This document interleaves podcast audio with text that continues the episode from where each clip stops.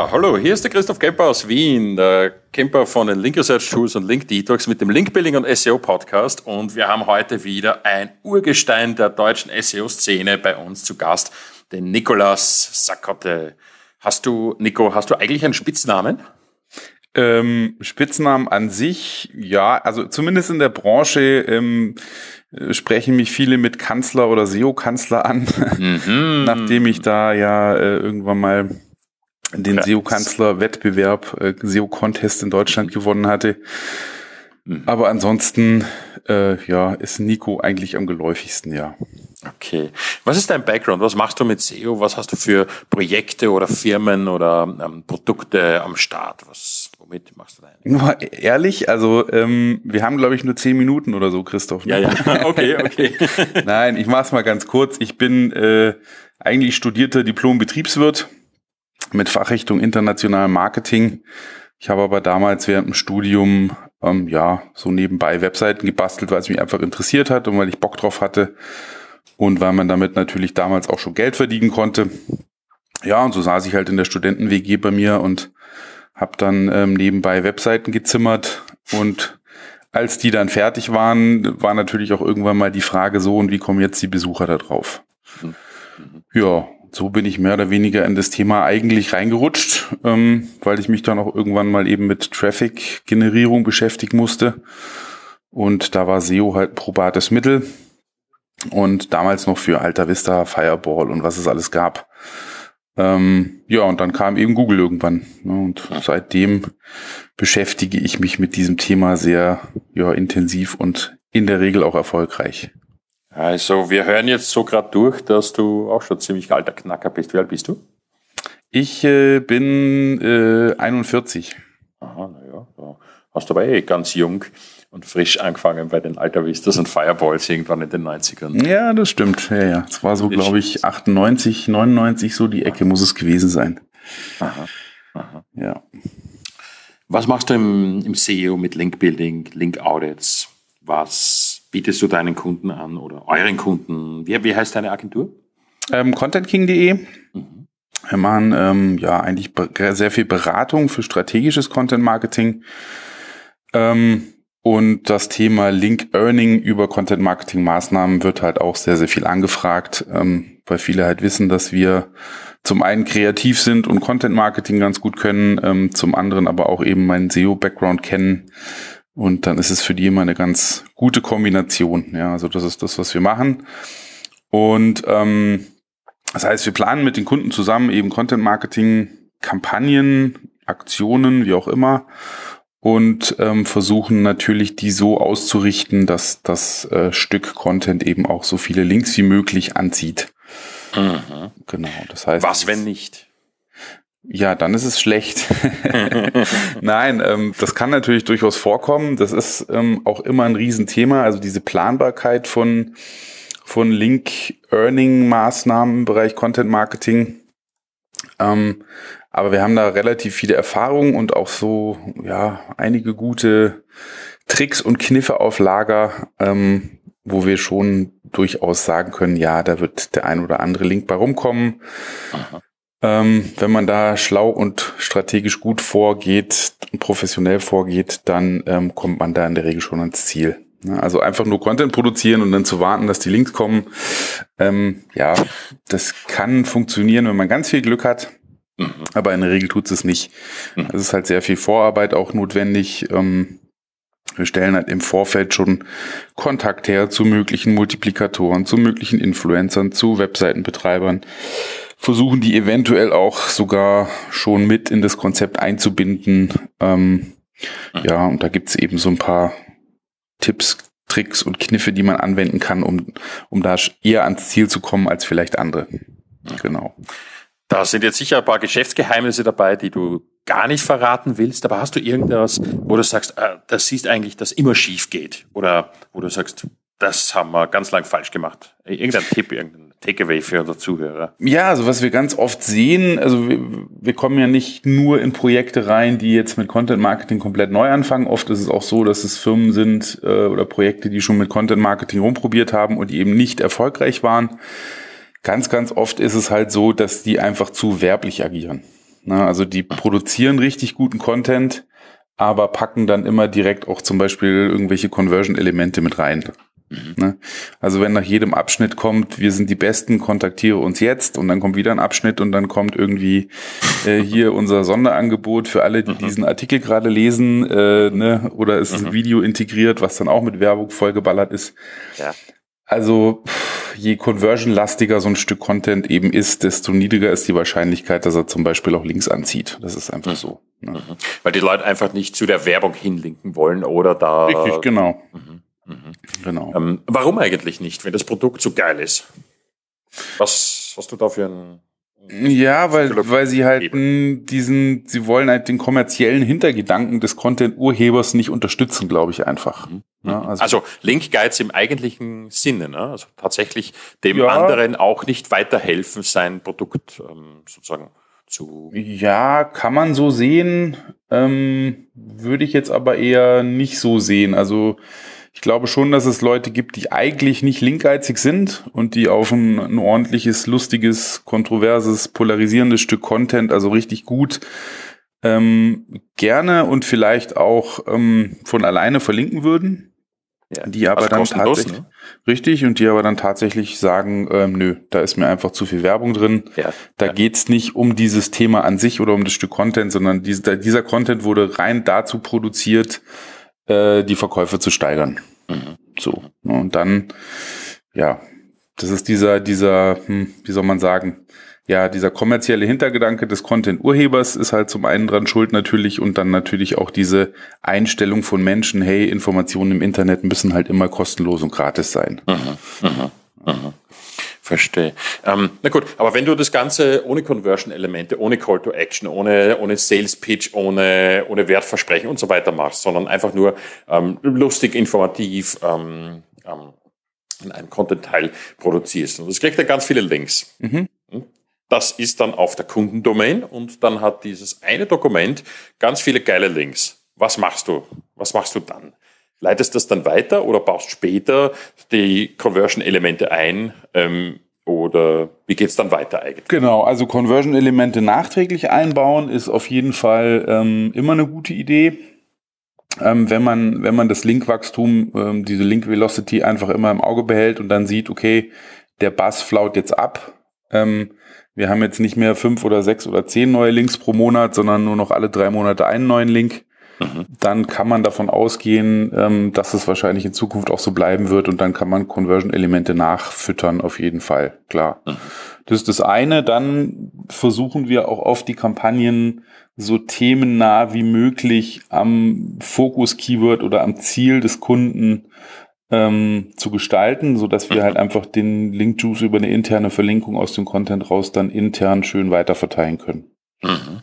Das heißt, es werden keine, keine Conversion-Elemente eingebaut, sondern einfach nur Links zu kommerziellerem Content zu den Richtig, genau. entsprechenden Sales-Pages. Genau, man muss halt manchmal einfach den Umweg gehen ähm, und manchmal geht's halt faktisch nicht, Links auf natürliche Art und Weise für eine Produkt-Landing-Page mit einer Warenkorbfunktion zu generieren. Mhm, mh weißt ja, du selber auch, die linke ja, Rati. Ja, das ging eigentlich noch nie natürlich. Richtig, ne? so. genau. Die linke Rati machen das halt einfach nicht. Da könnten wir jetzt auch noch mal Tage drüber diskutieren, warum nicht, aber es ist halt einfach ein Fakt. ja, ja. Und dann muss ich halt den Umweg gehen, dann baue ich halt irgendein geiles Stück Content, sammle dafür Links ein und transferiere von dort dann oder nutze den Link-Juice dann intern. Mhm. Ähm, und gehe auf die Seiten oder dann, je nachdem, wie risikobereit der Kunde vielleicht auch ist oder je nachdem, was für ein Thema es war, ähm, kann man natürlich auch mit Redirects dann arbeiten. Mhm. Ähm, gutes Stichwort, risikobereit. Der Kunde risikobereit. Um welches Risiko geht's da? Naja, ähm, wir, wir sehen ja, dass Google relativ viel am Algorithmus schraubt, ja, in den mhm. letzten Jahren ähm, massivst irgendwie letztes Jahr, was haben sie gesagt, 527 Updates in 365 mhm. Tagen. Ja. Also klar, keine Riesendinger, aber doch kleine Veränderungen. Und ja, im Moment funktioniert es halt noch, dass man eine Unterseite, die gut verlinkt ist, auf irgendeine andere relevante Seite intern redirected. Ne? Ähm, man kann aber nicht sagen, ob das in Zukunft auch noch so sein wird, ne? weil alles, was irgendwie von SEOs und Online-Marketern exploitet wird, mhm. ähm, hat halt eine gewisse Halbwertszeit. Ja. und funktioniert halt nicht immer. Ne? Und ähm, wie sollte das mal der Fall sein, dann ist es natürlich die Aufgabe der Agentur oder des Beraters, dem Kunden auch zu sagen, hey, ähm, wir können den Redirect machen, das kann sein, dass es gut funktioniert, mhm. aber wir können nicht sagen, wie lange es funktioniert und ob es irgendwie äh, ein Leben lang funktionieren wird. Ne? Mhm.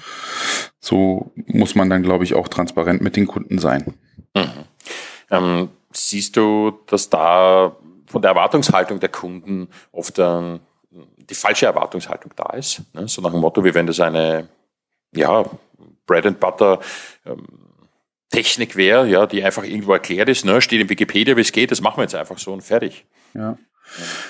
Nö, ich glaube, ich glaube, dass man den Kunden an sich da überhaupt gar nichts vorwerfen sollte. Ähm, die kommen halt natürlich auch zu Agenturen oder zu Beratungsunternehmen, um, um die Dienstleistung in Anspruch zu nehmen, weil sie ja schon wissen und, und sich bewusst sind, dass sie Beratung brauchen in dem Bereich. Mhm. Und ähm, klar kommen die vielleicht mit einer Erwartungshaltung, aber die muss man den, manchmal muss man den Kunden dann auch einfach den Zahn ziehen und sagen, ja, pass mal auf, ist alles schön und gut. Hast du so gelesen, hat auch ja. vor drei Jahren noch funktioniert, ja. Ja. aber ähm, würde ich jetzt nicht mehr so machen. So, klar, wenn der Kunde sagt, doch, das funktioniert noch, wir machen das jetzt, dann mhm. kann man natürlich sagen, gut, wenn du unbedingt willst, dann machen wir das, aber wir übernehmen das Risiko nicht. Ähm, ja, aber ähm, in der Regel sehe ich das einfach als Aufgabe vom Berater. Ne? Also mhm. schade ist halt, das kennst du wahrscheinlich auch, es gibt leider am Markt halt äh, Berater im Bereich SEO und auch im Content Marketing, die erzählen den Kunden halt einfach das Blaue vom Himmel oder liefern halt einfach genau das, was der Kunde gerne möchte, weil der Kunde in dem Moment dafür bezahlen will. Ja.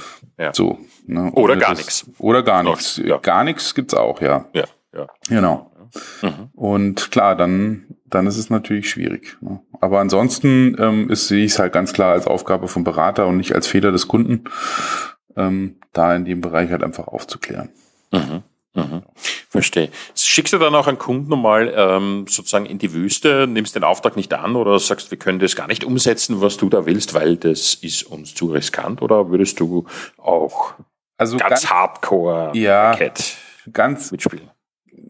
Ganz ehrlich, ich glaube, es ist bisher noch nie vorgekommen, dass die Kunden tatsächlich so beratungsresistent waren, dass ich sagen musste, so, nee, dann macht das halt keinen Sinn. Ja, ja. Klar, ähm, ein SEO-Berater und ein Content-Marketing-Consultant, die müssen auch in einem gewissen Sinne na, Diplomat sein manchmal, weil das ja, es ist ja keine eindimensionale Tätigkeit, wo es immer nur 0 und 1 gibt, ja. sondern ähm, SEO berücksichtigt ja ganz viele verschiedene Bereiche und angenommen, wir haben irgendwie einen Kunde mit, der einen großen Online-Shop hat und der hat irgendwie 120.000 Produkte in seinem Sortiment, und mhm. du legst ihm nahe oder fragst ihn mal nach seiner Umsatzstatistik und dann findest du zusammen mit ihm heraus, dass er 70 Prozent der Produkte in den letzten zwei Jahren kein einziges Mal verkauft hat. und legst ihm dann nahe, vielleicht mal ein bisschen aufzuräumen. Aha. Und er kann das dann nicht, weil er irgendwie Dropshipping macht und irgendwelche Feeds von seinen Lieferanten kriegt und was auch immer. Dann, ja, ja so what, dann ist es halt so, ja. Die Aha. anderen To-Dos im Content Marketing oder auch im SEO, die laufen ja trotzdem, ja. Mhm. Es ist hier eigentlich nie vorgekommen, dass jetzt bei den ganzen Baustellen, die so ein SEO-Projekt oder ein Content-Marketing-Projekt mit sich bringen, dass dein Kunde äh, ganz restriktiv gesagt hat, so, nee, wir setzen jetzt keins von diesen Ideen und von den Handlungsempfehlungen um, sondern machen es genauso, wie ich es möchte. Ja, das ja. kam eigentlich noch nicht Weil vor. Könnte es ja eigentlich auch gleich dann komplett selbst machen. Ne? Ja, richtig. Mhm. Genau, genau. Super, ja. Ja, Link-Building beinhaltet immer ein gewisses Restrisiko, hast du geschrieben, auch zur Home 24 Penalty, die dann äh, die Abstrafung ja eigentlich wieder zurückging nach dem Pinguin 4.0. Ähm, nur das Link-Building hat ein Restrisiko? Ist das nicht für ziemlich alles, was wir treiben auf den Webseiten? Ja, also definitiv. Ähm, Gerade in komplexeren Organisationsstrukturen ist halt mittlerweile die Technik und der, die ganze On-Page-Seite ähm, mhm. ein riesengroßes Thema. Ja, also mhm. wenn da äh, die, die, die das Web-Deployment und das Web-Development, wenn die da irgendwie äh, ein Canonical falsch setzen oder ein href-Lang-Tag nicht korrekt implementieren, dann kann das Projekt halt auch relativ schnell abschmieren.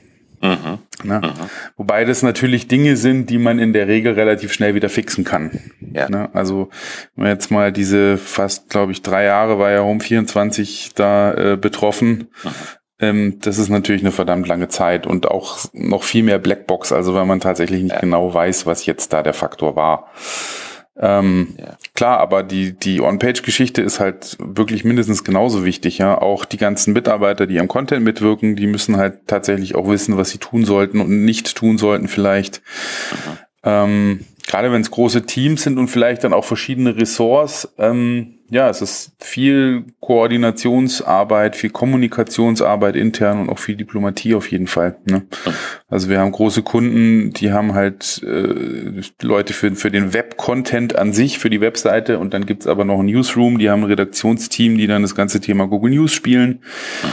Ähm, und da muss man halt auch wahnsinnig aufpassen, ja, dass da keine Kannibalisierungseffekte entstehen, äh, dass da nicht plötzlich anfängt, ein informationaler News-Content zu einem irgendeine Seite zu outranken, die eigentlich äh, navigational oder sogar transaktional ausgerichtet war, die richtig Umsatz gemacht hat. Mhm. Klar, also das sind lauter Themen, die, die äh, mittlerweile wichtig sind, abgesehen vom Linkbuilding. Ja. Mhm. Mhm.